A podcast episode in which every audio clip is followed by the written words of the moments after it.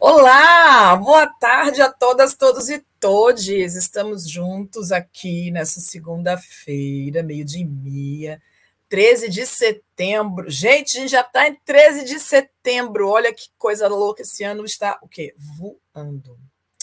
Bom, e tivemos o que uma semana com muita movimentação na nossa área política, na nossa área social, e é disso que a gente vai falar hoje.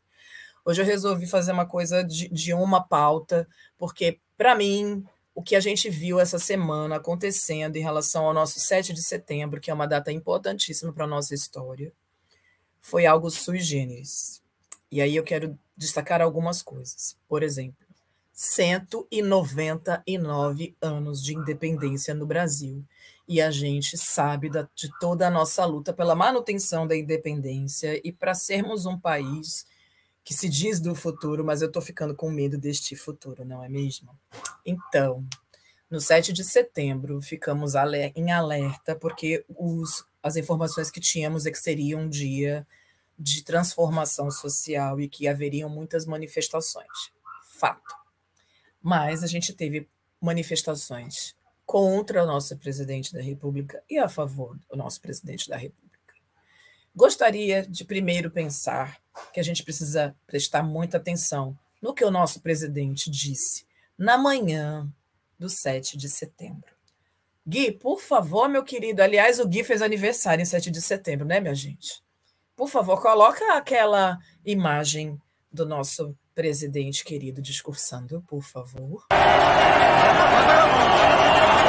Nós não mais aceitaremos que qualquer autoridade, usando a força do poder, passe por cima da nossa Constituição.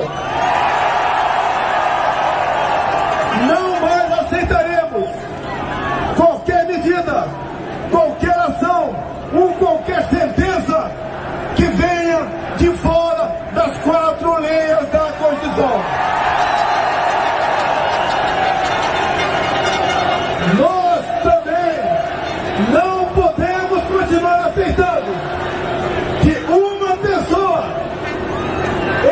específica da região dos três poderes continue barbarizando a nossa população. Não podemos aceitar mais prisões políticas no nosso Brasil.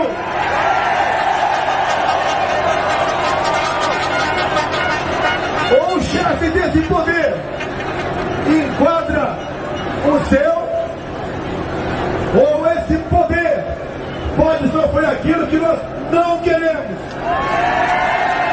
Porque nós valorizamos, reconhecemos e sabemos o valor de cada poder da República.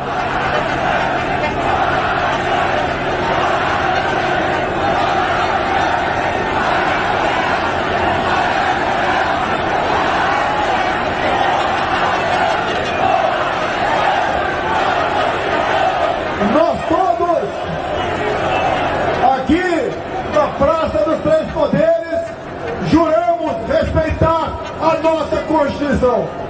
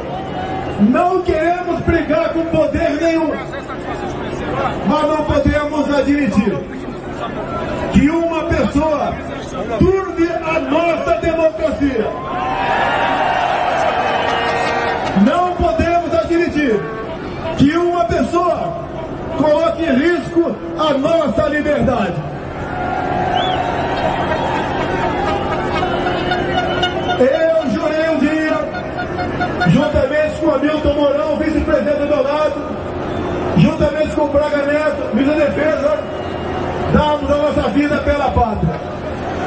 Todos vocês que porventura não fizeram esse juramento, fizeram outro, também igualmente importante dar a sua vida pela sua liberdade. A partir de hoje, uma nova história começa a ser escrita aqui no Brasil.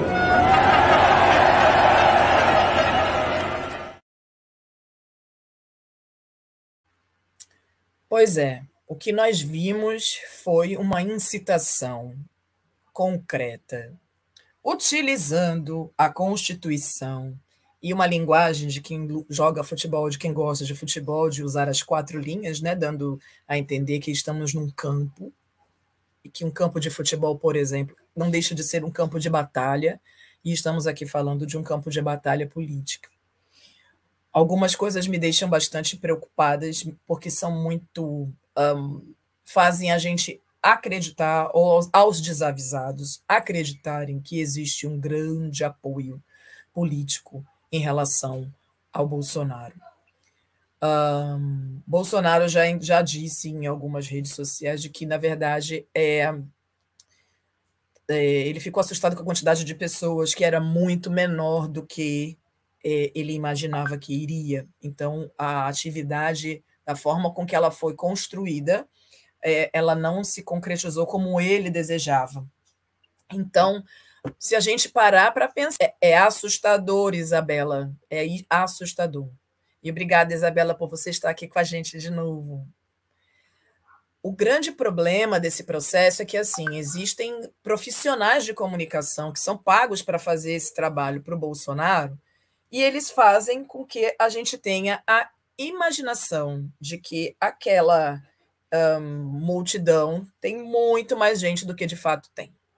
Então, aquilo é um truque, um olhar panorâmico sobre uma imagem que faz a gente ter a sensação de que existem milhares e milhares e milhares de pessoas. Sim, havia bastante gente, mas a gente não pode dizer que aquela é a imagem de que ele fala sempre, ah, porque a nação brasileira, porque o povo brasileiro. Não, não é o povo brasileiro, é aquela camada da sociedade que de alguma forma, o segue, ainda entendendo que ele fala verdades. Fiz aqui algumas anotações sobre o que ele fala, né? É, quando ele fala sobre prisões políticas, ele está falando das prisões feitas às pessoas que estão ligadas às notícias diretas sobre fake news, que são pessoas que o apoiam. Então, quando ele fala de prisão política, ele está falando de pessoas que são de fato criminosas, porque fake news é crime plantar essas informações falsas na internet é crime. E por isso ele também vem lutando nessa, nessa nova MP sobre a questão de uh, não se fazer investigações sobre aquilo, ou dar liberdade para os veículos de comunicação da internet, de tirar do ar nas redes sociais, de tirar do ar aquelas coisas que de fato são mentira. Então, óbvio que ele vai proteger os seus, porque ele usa disso, não é? E é a utilização de um discurso de esquerda para uh, apoiar ações da extrema-direita. Isso é um julgo. Tem muita gente que diz que ele é burro. Gente, ele é extremamente inteligente. Ele sabe utilizar as armas e está muito bem assessorado no sentido de criação de mecanismos na área da comunicação para fazer isso, o que me assusta muito. A gente precisava aprender a usar tudo isso para fazer as coisas melhores. Os progressistas precisam olhar para isso com mais cuidado. Um, quando ele. Imagens na internet, imagens das redes sociais apareceram, muitas, de pessoas que se aproximavam de caminhões e recebiam as faixas e as placas que fizeram parte daquelas manifestações. Isso mostra, isso aponta para o fato de que foi utilizado dinheiro público para fazer uh, manifestação antidemocrática, inconstitucional, portanto. Então a gente precisa observar isso com muito cuidado. Eu faço parte de uma disciplina com o professor Denis de Oliveira, eu sou estagiária do professor Denis de Oliveira, eu faço estágio docente com ele na disciplina de jornal laboratório. E nós queríamos colocar, então, nossos alunos que são do primeiro ano de jornalismo para ter essa experiência. A gente já tinha uma ideia de que a mídia hegemônica ia mostrar as manifestações, mas que provavelmente um lado seria apontado e o outro lado não seria apontado. Então, a gente fez com os nossos alunos uma proposta que foi, que foi aceita de fazermos uma cobertura na rua, em São Paulo, uh, do que era pró-Bolsonaro e o do que era contra o Bolsonaro. Gui, você pode, por favor, colocar as imagens que nossos alunos fizeram, por favor? Conseguimos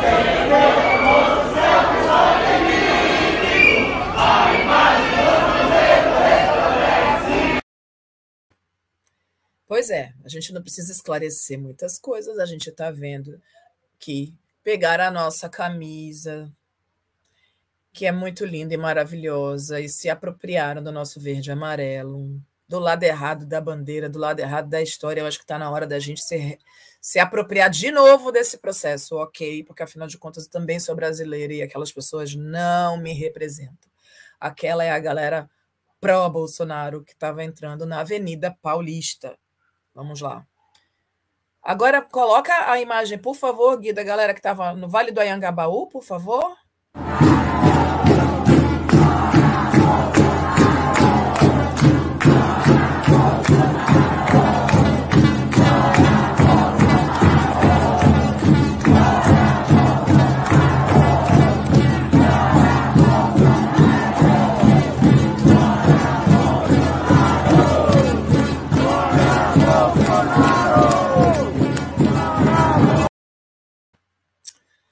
Sim, os nossos alunos cobriram os dois lados da mesma história. E vou dizer para vocês que eles foram extremamente corajosos, de muita sensibilidade.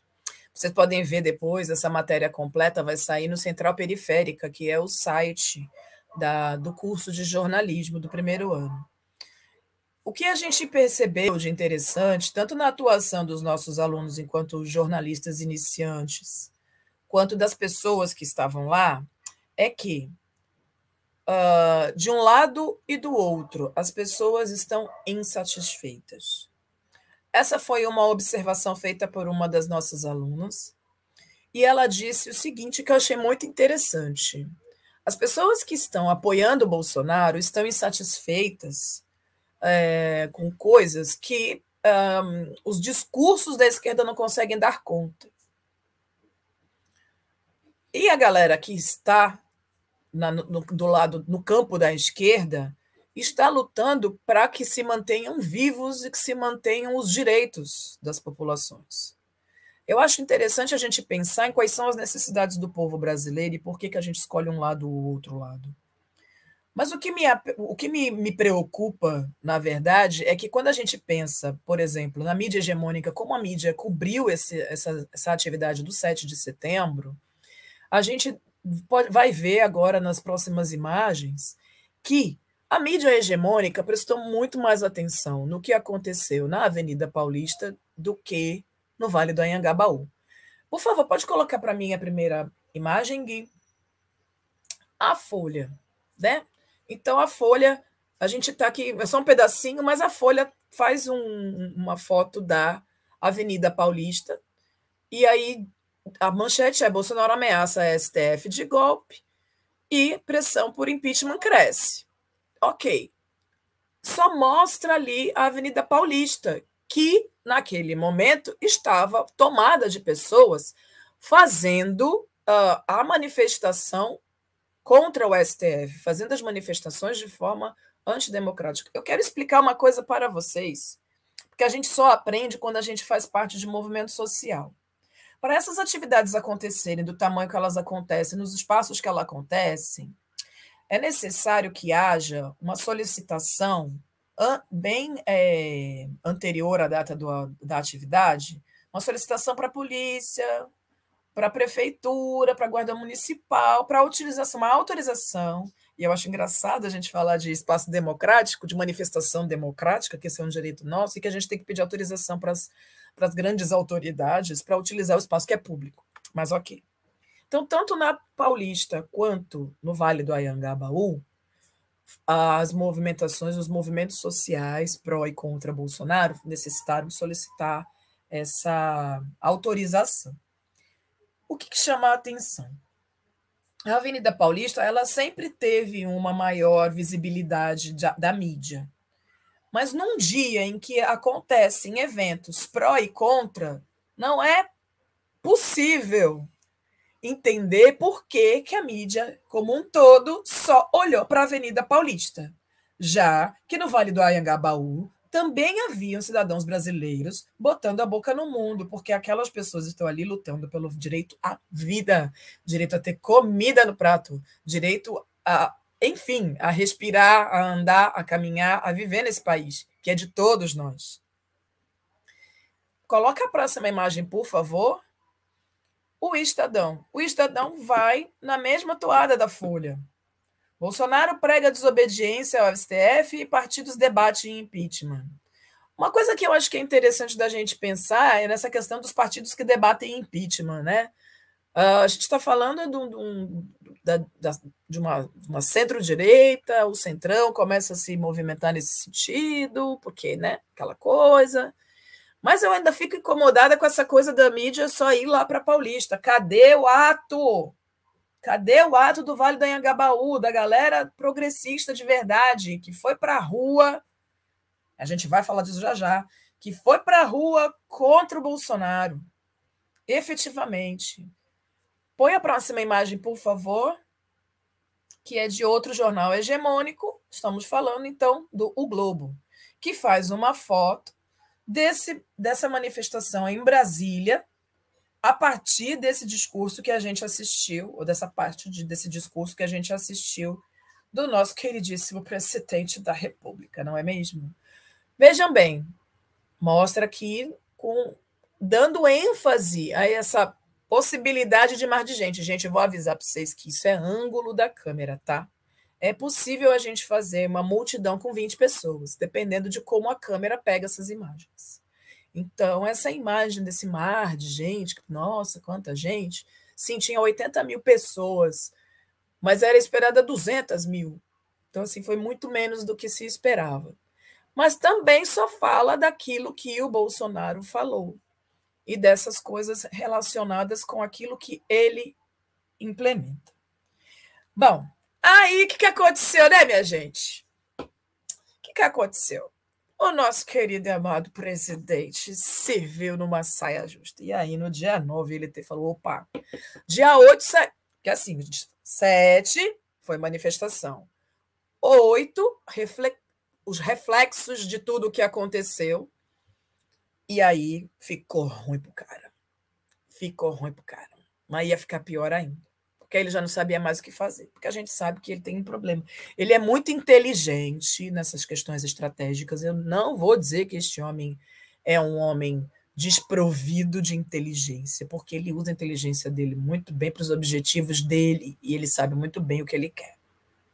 Porque tudo que ele está fazendo faz parte de um plano. Também vi nas, nas redes sociais vídeos de pessoas que já estavam fazendo informação sobre um estado de sítio que ele uh, iria efetivamente declarar naquele 7 de setembro. E aí deu ruim, né, minha gente? Deu ruim. Sociedade não apoiou o que ele falou, ele foi atacado de todos os lados, ministros vieram falar, ministros do STF entraram, enfim, virou aquele E aí ele chamou que minha gente brasileira, aquele que democraticamente tomou o lugar da Dilma durante aquele processo de impeachment horroroso, que a gente sabe que foi golpe. Então, um golpista chamou outro golpista para então fazer um texto que eu vou ler para vocês, que é para a gente não esquecer, porque vocês viram a imagem e tudo o que ele disse. Então, ele fez uma declaração à nação, que é um documento histórico, gente. Guardem esse documento para usar na posteridade, porque eu estou com dó até dos profissionais que escrevem a história do Brasil. Mas o próprio Bolsonaro, porque esse texto foi escrito a algumas várias mãos, né, minha gente? Esse texto não foi. Inclusive, é, eu vi num, num jornal da, da, da, Globo News de que esse texto já estava escrito antes do dia 9, né? Porque quando deu ruim, no dia 7 ele já ficou desesperado, falou: pronto, o que, que eu vou fazer agora? E aí chamou o Temer para ajudar ele nesta missão de limpar a própria barra. E aí o texto diz: no instante que o país se encontra dividido entre instituições, é meu dever, como presidente da República, vir a público para dizer: 1. Um, nunca tive nenhuma intenção de agredir quaisquer dos poderes. A harmonia entre eles não é vontade minha, mas determinação constitucional, que todos, sem exceção, devem respeitar. 2. Sei que boa parte dessas divergências decorrem de conflitos de entendimento acerca das decisões adotadas pelo ministro Alexandre de Moraes no âmbito do inquérito das fake news. Eu não sei o que ele continua querendo dizer que o cara está perseguindo alguém, mas enfim. Mas na vida pública, as pessoas que exercem o poder não têm o direito de esticar a corda, a ponto de prejudicar a vida dos brasileiros e sua economia. Ele esticou a corda, não é mesmo? Ponto 4. Por isso quero declarar que minhas palavras, por vezes contundentes, que fofo, não é mesmo? Contundentes, decorreram do calor do momento e dos embates que sempre visaram o bem comum. Ai. Cinco. Em que pesem suas qualidades como jurista e professor, existem naturais divergências em algumas decisões do ministro Alexandre de Moraes. Seis. Sendo assim, essas questões devem ser resolvidas por medidas judiciais que serão tomadas de forma a assegurar a observância dos direitos e garantias fundamentais previsto no artigo 5 da Constituição Federal. 7. Reitero meu respeito pelas instituições da República, forças motoras que ajudam a governar o país. 8. Democracia é isso executivo, legislativo e judiciário trabalhando juntos em favor do povo e todos, todos respeitando a Constituição. 9. Sempre estive disposto a manter diálogo permanente com os demais poderes pela manutenção da harmonia e independência entre eles. E 10. Finalmente, Quero registrar e agradecer o extraordinário apoio do povo brasileiro. Gente, eu não faço parte desse povo que apoia ele. Do povo brasileiro com quem alinho meus princípios e valores e conduzo os destinos do nosso Brasil. Socorro, que medo desse destino. E aí a frase forte: Deus, pátria, família. Jair Bolsonaro, presidente da República Federativa do Brasil. E aí, depois dele dizer tudo aquilo que a gente viu, porque ele está sempre dizendo: vocês filmaram, tem foto, tem não sei. Tem. Ele insuflou. Ele fez as pessoas ficarem gritando enlouquecidamente contra o ministro. Ele fez o caminhoneiro, ele apoiou uma greve de caminhoneiros que a gente já sabia que ia acontecer em algum momento, que inclusive deu ruim lá para o Sérgio Reis, né, minha gente? cara tinha, tem que ficar quietinho lá, cantando, fazendo as coisas dele. Não, não tá legal esse negócio. Mas a gente já sabia que algo poderia acontecer. E aí, no dia 9, com os caras lá, fechando a estrada, fazendo um monte de coisa em apoio a ele, ele vai lá e pô! vira as costas para os caras. E ele diz que está andando de mãos dadas. Eu acho é bom que ele faça essas coisas, porque ele é inteligente por um lado, mas ele de vez em quando, aliás, muitas vezes, ele, ele, essa coisa dele de ir e voltar nesse processo todo é muito louco, porque eu quero que ele só queria muito, queria muito que ele entendesse que ele precisa governar esse país que está desgovernado, e esse é o grande lance. Agora eu quero dizer uma coisa, antes de entrar na parte cultural, que é a parte que muito me, me, me empolga nesse processo todo, nesse programa Mídia ao Ponto. Ontem, né, dia 12, houve sim manifestações em 16 uh, eh, estados do país, organizados, gente, pelo MBL. O MBL é um movimento de direita.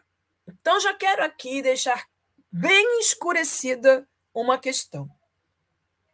Não há de ó, não há divisão não há divisão é, entre progressistas e essa galera do MBL. Não há, porque não tem união, ok? O que aconteceu no dia 12 foi a extrema, foi a direita organizada e contra os desmandos deste maluco, tá? Foi a, foi a direita organizada e que está vendo que vai perder grana com esse governo doido, se organizando para dar um jeito de, de garantir que eles continuem no lucro. Ok. Não tem absolutamente nada a ver com a luta progressista.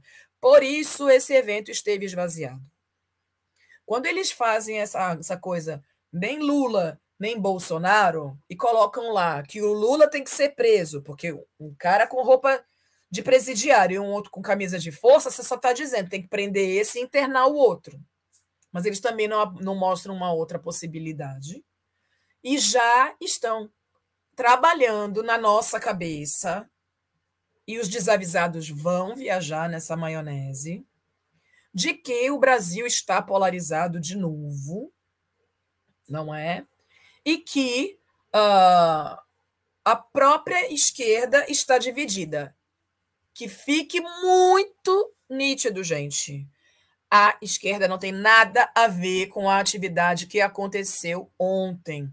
Aquela atividade foi uma atividade organizada pela direita que está incomodada com os desmandos do nosso presidente. Não caiam nessa história de divisão da esquerda. Não tem divisão na esquerda. A gente, por enquanto, apesar de todos os problemas ideológicos e de agenda que vários movimentos progressistas têm, de fato. A gente tem muitas lutas que são que caminham de la, lado a lado. Aquela galera de ontem, por exemplo, tá nem aí para os indígenas, tá nem aí para os quilombolas, tá nem aí para a natureza, tá nem aí para nada, tá? Então é isso. É aqui o que aconteceu ontem foi uma, foi uma ação da direita organizada contra os desmandos do presidente da República. Não há então, essa coisa do discurso da divisão da oposição, que é o que a mídia agora está dizendo, cuidado, cuidado, observem bem. E por isso que é importante a gente fazer parte de algum movimento social, a gente consegue entender os meandros desse processo. Ok, então vamos falar mais dessas questões, talvez na próxima semana. Vamos ver como é que vai ser essa semana, não é mesmo? Ai, vamos para a parte boa, pelo amor de Deus, que eu cansei já dessa vida, minha gente. Próximo, Gui. Ai, dica de leitura. Eu já falei desse livro, mas eu vou falar de novo, porque é isso. Clóvis Moura, em 1977, edita, escreve, né, publica o livro O Negro, de bom escravo a mau cidadão? Isso é uma pergunta de fato. Então, esse livro foi lançado em 1977 e 44 anos depois da sua primeira edição, a editora Dandara, lindamente, tem trazido algumas discussões maravilhosas, lança de novo esse livro. E, assim, uma coisa que é incrível do que a Dandara tem feito como uma, uma inovação nos lançamentos das suas publicações é que ela faz promove cursos sobre a leitura do livro. Então, essa leitura vale muito. E não dá spoiler. Eu nunca vi uma pessoa. São cinco profissionais da área de educação, são intelectuais negros, que vêm falando de tudo que tem dentro do livro sem dar spoiler. Então, assim, minha gente, é para você ficar feliz, fazer os cursos, ficar de olho no que a Dandara tem de publicação. E esse livro do Clóvis Moura é uma lição de sociologia que precisava ter sido ter vindo ao nosso conhecimento muito antes, né? Essa invisibilização dos nossos intelectuais negros numa produção tão rica que produziu junto no mesmo ao mesmo tempo em que Florestan Fernandes e Roger Bastide estavam no Brasil fazendo publicações que ficaram como as grandes referências de estudos relacionados com a população negra, sendo que a gente já tinha Clóvis Moura, Abdias do Nascimento, Lélia Gonzalez, Beatriz Nascimento e tantos outros intelectuais negros falando de si, né, para o mundo. Mas, enfim, agora a nossa dica cultural. A gente, eu amo, eu amo teatro, sou louca por teatro. E a gente está o quê? Nesse ano é ano de aniversário de centenário de Paulo Freire. E aí fizeram lindamente uma peça chamada Paulo Freire, o Andarilho da Utopia. Olha, essa peça ela é construída a partir da trajetória do Paulo Freire e que causa, conta causos, né? Uh, ela é baseada em linguagens do teatro, do palhaço e do, do teatro de rua. E essa encenação tem acontecido dentro do SESC. Eu estou aqui para falar do dia que ela é gratuita, tá? Se você quiser ver antes, você pode entrar no site lá no, no, do, do Sesc Barra Mansa, no dia 28 de setembro, que é uma terça-feira, às oito e meia da noite, essa peça vai estar gratuita. Então você tem que entrar lá, já deixar anotadinho lá na sua agenda do Google para ver e tem que estar com a noite de terça-feira disponível, que, que às vezes é uma coisa complicada. Mas você pode assistir ela antes, ela está online. E ela é um grande diferencial nesse sentido. Porque essa peça foi criada a partir do legado deixado pelo mestre, né, que mostrou aos brasileiros a importância da luta pela dignidade humana através da educação.